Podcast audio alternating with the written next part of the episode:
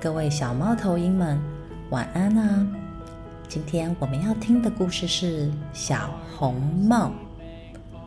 从前，在森林旁边的一个小木屋里，住着一个叫小红帽的小女生。有一天，妈妈对小红帽说：“小红帽，外婆生病了，你能帮妈妈把这些东西拿去给外婆吗？”小红帽一听，心想：“什么？外婆生病了？那我要快点去看看她才行。”小红帽马上就答应妈妈要帮忙送东西给外婆。小红帽看了看妈妈准备的篮子，里面有面包、牛奶、苹果，还有蜂蜜耶。外婆吃了这些东西，应该很快就会好起来了吧？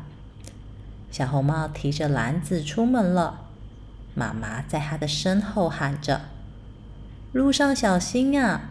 还有，不要跟陌生人讲话呀！”啦啦啦啦啦啦，我要去找外婆。小红帽哼着歌走进了森林里。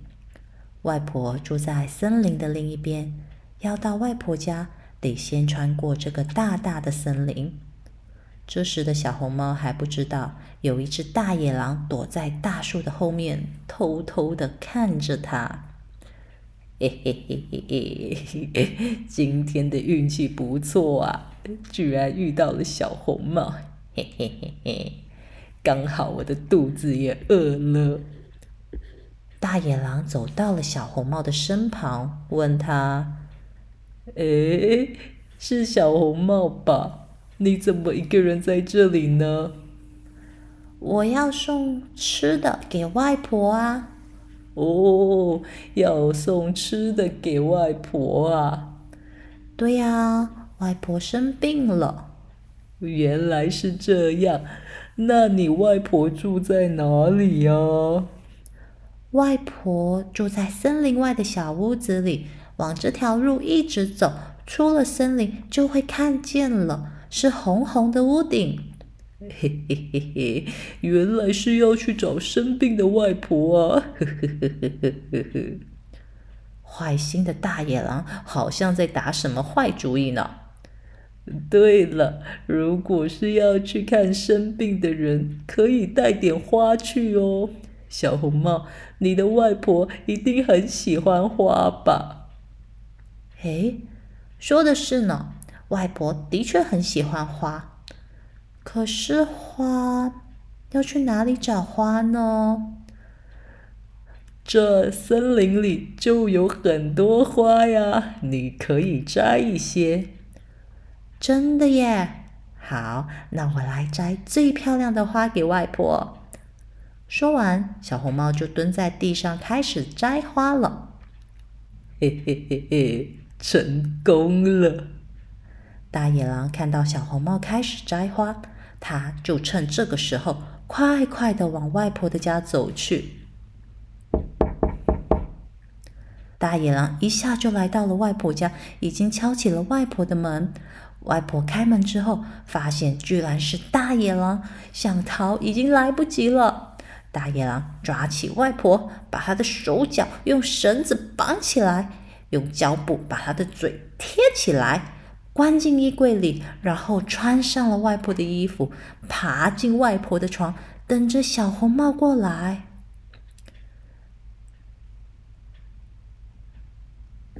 等了好一阵子，小红帽过来了。啦啦啦啦啦啦，来外婆家找外婆。咦，外婆怎么不开门呢？啊！他一定是生病，病得很严重，都没办法起床开门了。小红帽自己把门打开之后，外婆不在客厅，也不在厨房。哦，外婆应该是在房间的床上休息吧。小红帽一推开房间的门，就吓了一跳。啊，外婆怎么变得不一样了？躺在床上的大野狼说：“小红帽，哦，外婆生病了，样子变了，你会害怕吗？小红帽慢慢的走向床边，问：“外婆，你的眼睛怎么变得这么大？”哦，这样才能看清楚你可爱的脸呢。外婆。你的耳朵怎么变得这么大？哦，这样才能听清楚你好听的声音啊！外婆，你的嘴巴怎么变得这么大？哦，这样才能吃掉你呀！啊，你不是外婆，你是大野狼！小红帽害怕极了，一边叫一边往门外跑。救命啊！救命啊！这时，在外婆家附近，刚好有一个樵夫在砍柴。咦，这声音，这不是小红帽的声音吗？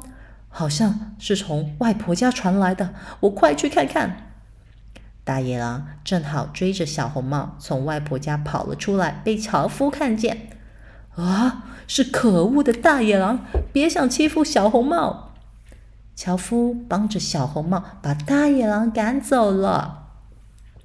小红帽，你没事吧？外婆，外婆，外婆不见了！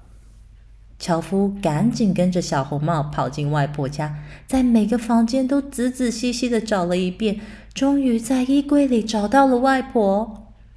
外婆，太好了，还好你没事。现在，小红帽再也不敢随随便便的跟陌生人讲话了。好啦，小朋友，今天的故事到这里就讲完啦。如果你是小红帽，你会跟大野狼讲话吗？